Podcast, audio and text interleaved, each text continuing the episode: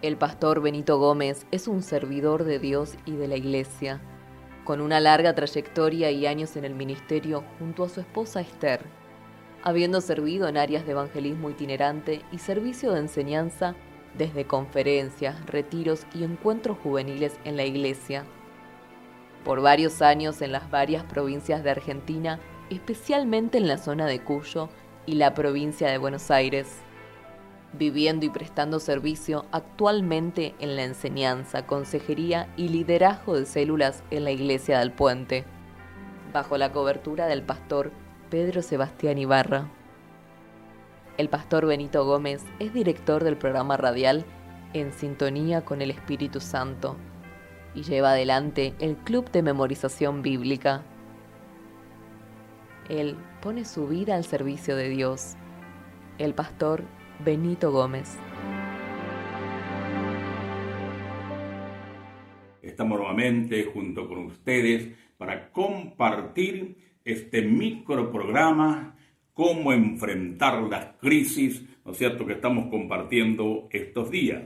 Quiero remitirme a las Santas Escrituras, que son las bases y los fundamentos para todo lo que hemos de compartir en este día. Dice segunda de Crónicas 29, una de las partes de este versículo, a causa de nuestras tribulaciones clamaremos a ti y tú nos oirás y salvarás. Es la oración del rey Josafat. Si usted recuerda bien, en programas anteriores mencionamos que él estaba haciendo frente a una grave crisis bélica de tres naciones confederadas con el fin de invadir a Judá. Entonces eh, constituyeron un día de oración toda la gente en la casa del Señor y allí eh, Josafat junto a la nación declara, clamaremos, están clamando. El éxito para hacer frente a las crisis con garantía de éxito es el hecho de clamar a Dios. Clamar a Dios. ¿Qué es clamar a Dios?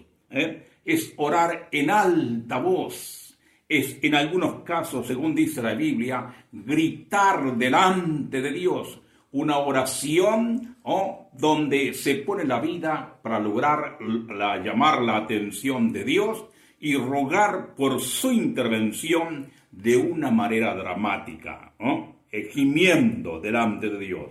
Hay situaciones que parecen que no tienen solución, como en este caso Josafat y su nación. Y Dios las permite a veces sin hacer nada por eliminar el problema, hasta que clamamos a Él y entonces ni un segundo antes Él no interviene, hasta que clamamos a Él. Cada situación parece sin esperanza a veces y algunas veces eh, nos lleva parece, a pensar que nuestro clamor es inútil, porque pasan los días, pasa el tiempo, pasan las horas y no vemos la intervención de Dios. Sin embargo, escuche bien, este es el preciso escenario que Dios quiere para demostrar su cuidado personal a manera individual, familiar y a manera de nación y también para demostrar su poderoso eh, fortaleza, su poder sin límites para ayudar al ser humano.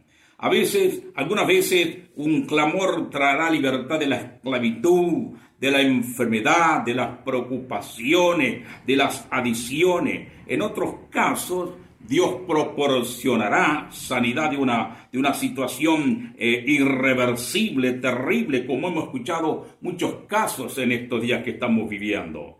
Eh, eh, en otras situaciones nos guardará de peligros graves y nos dará una dirección adecuada y sabia en un periodo de profundo conflicto, ya sea de depresión o de confusión. La Biblia dice, clama a mí y yo te responderé. A través del profeta Jeremías 33.3. Josafat, clamó a él y el poder de Dios cayó. El poder del Espíritu Santo cayó. Y déjeme decirle algo. Usted necesita ser lleno del Espíritu Santo para hacer frente a las situaciones de la vida, especialmente en situaciones dramáticas Usted vive situaciones dramáticas, nuestro vecindario, nuestro barrio, nuestra nación. Necesitamos clamar a Dios para que el poder de Dios caiga sobre la nación y traiga ah, respuesta de nuestro Dios. ¿Cómo lograrlo? Tenemos que rendirnos a Dios de una forma incondicional, sin reserva. Cuando clamamos a Dios, entonces ríndase a Dios sin ningún eh, cuestionamiento, sin ninguna limitación. En segundo lugar, tome tiempo para clamar delante de Dios. Planifique su tiempo, una hora, un momento, un tiempo, en la noche, en la madrugada, pero levante su clamor a Dios y diga, Dios, que tu glorioso Espíritu Santo venga de una forma extraordinaria sobre mi vida, mi familia y mi nación. Y en tercer lugar, usted tiene que estar preparado para recibir. Cuando alguien viene a visitarlo, ¿usted qué hace? Se prepara. Prepárese para recibir una fresca unción del Espíritu Santo sobre su vida que lo va a transformar, lo va a cambiar, lo va a hacer libre, le va a dar un poder soberano y lo va a hacer un hombre y una mujer valiente para enfrentar todas las situaciones de la vida. Oro para que esto sea una realidad en su vida. Dios le bendiga.